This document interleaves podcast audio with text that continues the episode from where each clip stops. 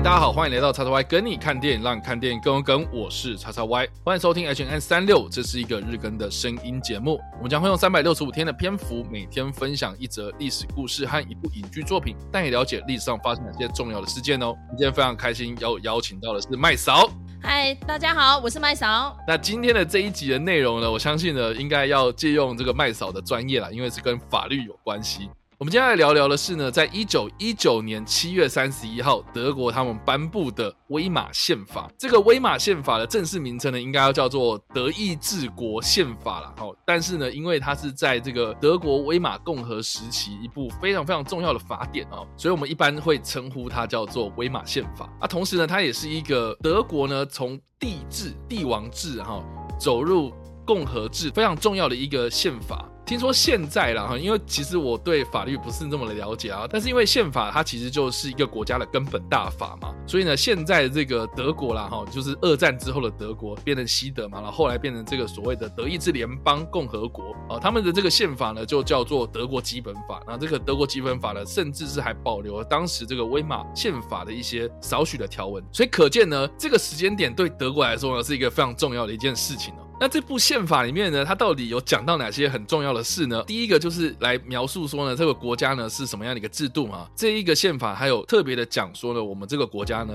是所谓的半总统制，也就是说呢，国家的领导人啊有一个叫做总统，有一个叫做总理啊。那总统的话就是我们一般认知的那个国家的领导人嘛。那总理的话呢，基本上就是所谓的像是行政院的，也就是所谓的这个阁揆。当时这个威玛宪法里面呢，它有提到就是说呢，总统他是可以自由的。任免所谓的总理，然后国会呢，除了是可以对这个总理投这个不信任投票之外呢，他也可以去提案罢免这个总统所交付的这个公民投票。然后另外呢，这个总统呢也可以依照相关的规定去解散国会。这个的体制呢，其实也蛮像是现在蛮多这个半总统制国家的一些制度这样子。那这部宪法呢，其实我们刚刚所提到的这个时间点是一九一九年的七月三十一号，经过德国的国民议会投票来通过了一部宪法，然后并且呢是在一九一九年的八月十一号，也就是在下一个月呢就正式的生效。因此呢，威玛共和他们认为的国庆日啊，应该是八月十一号这一天这样子。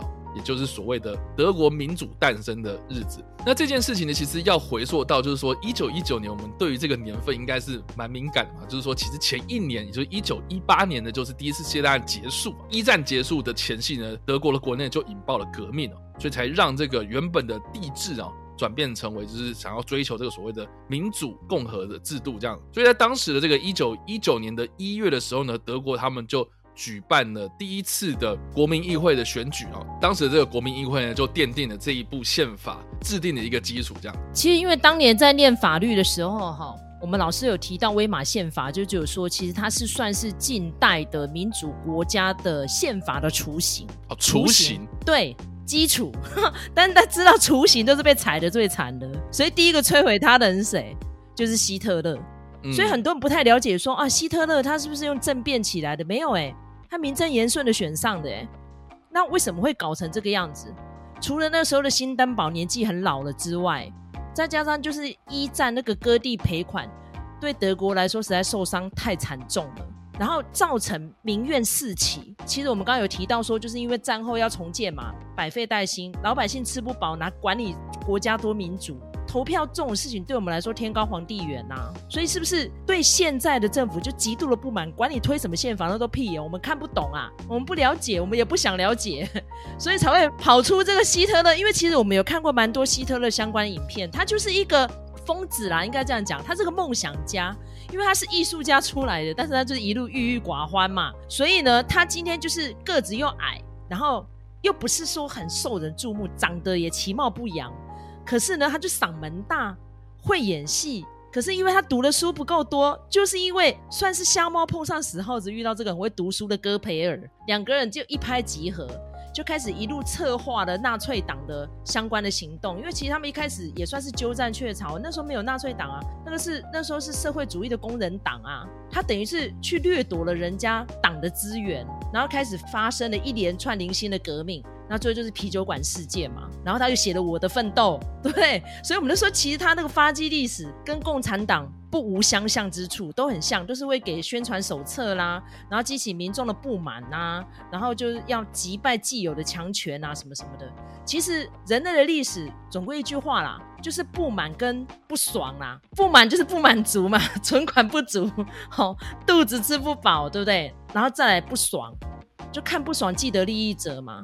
所以刚刚叉叉 Y 提到了这个。威玛宪法为什么那么重要？那个时候其实想到说，哦，就是让你们这些不一样的声音进来议会里面，而不是像当初十七世纪英国的大宪章写的那么算是浮云飘渺。没有，这次就很落实了。比如说，哦，相关的政治组成，然后政府要怎么样的权力分立，再加上呢，民众呢可以怎么参与政治，怎么投票，而且那个时候竟然还有公投哦，公投这种东西其实第一次。落实就是在威玛宪法，可是威玛宪法又是史上最短命的宪法，实际操作大概十年上下就再见了。所以后来呢，算是名存实亡，一直撑到纳粹政权垮台为止。那个时候其实名义上还是有威玛宪法的，只是残存条文剩下没几条。这就是一个很倒轨的一件事情。就是说，其实有现在我们学法律的很多都是精英分子，都会去学德国那一套。但是其实我常常在开玩笑，德国那一套其实是。没什么屁用，没有什么实用性呐、啊啊。可是如果比较先进一派，就学英美那一套。可是英美那套虽然说我们讲是案例法 （case law），可是也会跑出像美国那种突然就给你宣布一个判决无效，通通不能堕胎了。所以就是法律这种东西，我觉得就是基本上有时候是跟人民的意志是背道而驰的。嗯、哦，所以所以真的不要只相信法律，可能到时候就会摧毁到你的道德价值。所以当时我在开玩笑说，哦，其实威马宪法大概就是这个样子。你立在那边很好看，想要收拢民心，没有想到里面的游戏规则就被戈培尔掌握到了，然后就拱希特勒上来。其实真的很了解德国历史的应该知道说，其实希特勒应该就只是一个 puppet，就是一个。玩偶啦，背后这些权力集团，尤其是戈培尔这种人塑造出来、造神出来的人呐、啊，他其实本身没那么强啊。然后再加上那时候二战有很厉害的德国将军，像隆美尔这些嘛，对不对？所以为什么他们那么厉害？真的厉害的不是希特勒啦，对啊，所以其实啊，我刚听下来，我就觉得说，其实法律啊，嗯嗯。就是说，我们虽然要相信法律啊，但是有时候我们就知道说，其实法律也是人定的啦，啊，所以有很多事情呢、啊，我觉得是要所谓的因地制宜，然后也要与时俱进呐。像我自己是个人这样对这件事情的看法，就是说呢，就历史的观点来看的话，对，确实它的利益是良善的，但是哎，某种程度上面呢，好像是被某一种事情给操弄住这样。那这段历史呢，其实可以跟大家稍微简介一下，就是说呢，其实就在一九一九年这个威玛宪法它确定之后呢，希特勒所领导这个纳粹党呢，就一步一步呢，透过民主选举的方式呢，在德国的国会里面取得了大多数哦。所以刚刚为什么我们一直强调的是说呢，机器车它并不是所谓的。非法手段上台哦啊，当然他就是有经历过一些啊什么政变啊或干嘛，可是他最后都被压制住。但是他最后上台其实是透过合法的方式一步一步的走上台，而且呢，他最后呢是在一九三三年的时候呢被新登堡总统任命为总理。所以呢，一周说的，哎，总统是新登堡，然后总理是希特勒。那个时候呢，他取得政权之后呢，他在同一年的三月呢就修订宪法的程序，在三分之二的多数状态之下呢就委。任这个希特勒，他授予这个所谓的授权法，让这个威马宪法呢名存实亡。这样，所以为什么我们会特别的提到，就是说威马宪法？它是一个哎、好像蛮理想的，可是实际上呢，被一些懂法律的人给玩弄哦。这个呢，就是我们今天所特别想要讲的，就是说呢，其实历史的教训呢，是值得我们去学习的啊！不要因为就是说啊，法律好像听起来就是很严肃啦，很硬邦邦的这样子，就是很不亲近哦。就是说，哎，我们好像也不太想要去管这件事情啊。可是从这个历史的角度，或者从法律的条文来看的话，哎，其实他少去考虑到了一个就是所谓的人性这件事情这样。所以我觉得，哎，这个也是我们后续在了解。这个所谓的司法法律的这个议题上面的话，我觉得应该是要去思考的一件事情。那我们今天要提到的这部片呢，我觉得蛮特别的哦。它是在今年上映的一部电影呢，叫做《永别了柏林》，听起来好像是一个什么什么浪漫爱情故事哦。但是它的英文片名呢，应该要叫做《法比安》。它其实呢，它是根据《法比安》这一部小说所改编而成的电影哦。那这本书呢，我觉得更特别的就是呢，它其实是在纳粹执政的期间的一本禁书哦。那这本小说呢，它主要就是透过一个叫做法比安的人，他在一九三一年的时候呢，生活在柏林，所经历过的一些生活上的困境，来描述了这个威玛共和他们遇到的一些种种的困难哦，包括了比如说他经历过失业，他在这个失业率非常非常高的这个德国境内呢找不到工作，然后呢在找不到工作的同时呢，他又跟他的一个热衷于共产主义跟社会运动的一个好朋友啊相处在一起哦，然后就看到了这个他这个朋友啊写不出博士论文了，但是呢就一直很想要参与这个政治活动啊，再加上说呢他当时的这个女友就很想要成为明星哦，所以呢就投入了很多这个电影人的这些社交场合这样子哦，所以这本书呢其实就是透过法比安这个主角来看到了一战之后的德国基层社会的一个样貌这样，所以当时为什么会成为禁书？我觉得很大原因是因为呢，它其实描写这个社会底层非常非常的细腻啊，哦，丝丝入扣而去描述这些人的行为举止样貌啊这样，所以其实我觉得如果你想要去了解这个德国在威玛共和时期。好，或者我们今天所提到这个威马宪法，它这个政治的状态的话，甚至是我们今天也有提到，就是有关于希特勒为什么后来会上台的这个经过哦。其实，在这部片里面呢，他都有多多少少的一个透过旁观者的视角来看到当时的一个情景。这样，那我觉得另外一件事情要特别。跟大家提醒，就是说呢，这部片的片长有两小时又五十六分钟，快要三小时的片长，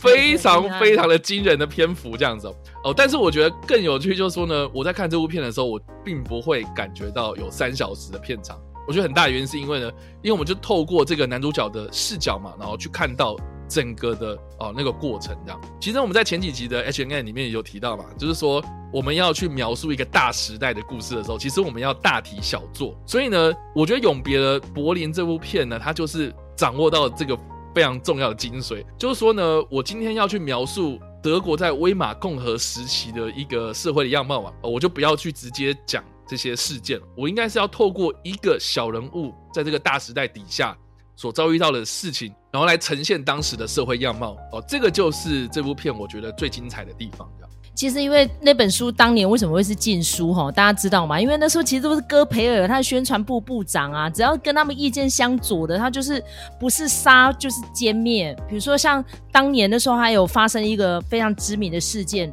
就是两个兄妹哦，他们在慕尼黑大学去散布了反纳粹的文宣，就是白玫瑰运动嘛。那白玫瑰运动，对对对，那个有拍成电影，而且两个版本我觉得都非常的好看哈。那呃，就是苏菲肖尔好跟他的哥哥两个人之间的故事哦。所以你要去想想看，说大概老百姓在当年反对纳粹的人应该是不少的，因为你看他们是经过投票选举上来的嘛。那为什么还是可以让他们嚣张成这个样子？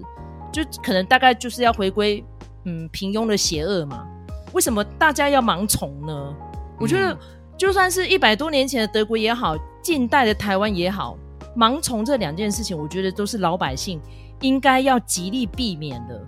嗯，那而且我们一定要掌握得到，就是这个得来不易的自由跟权利。嗯，当年的德国人就是因为太苦了，因为一战打输了嘛，然后就觉得说生活再怎么样熬不过去了，我们是不是就是寄望一个比较偏激的言论的？然后比较激情的演讲的，然后甚至于呢，他的举措呢要非常的暴力的，那我们就诉诸这个，嗯、大概就可以成功了，就是这样，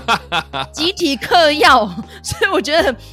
我其实真的叉叉 Y 这个节目非常有意义，就是这样，就是让他去回顾我们人类为什么跌跌撞撞一路过来，嗯，然后如果中间有些蛛丝马迹，已经给你提醒了。你是不是就应该要力挽狂澜，不要再一直沉沦下去了？不要时不时又跑出一个什么印度神童跟你说接下来会怎样？不需要神童，我们自己就有超能力了。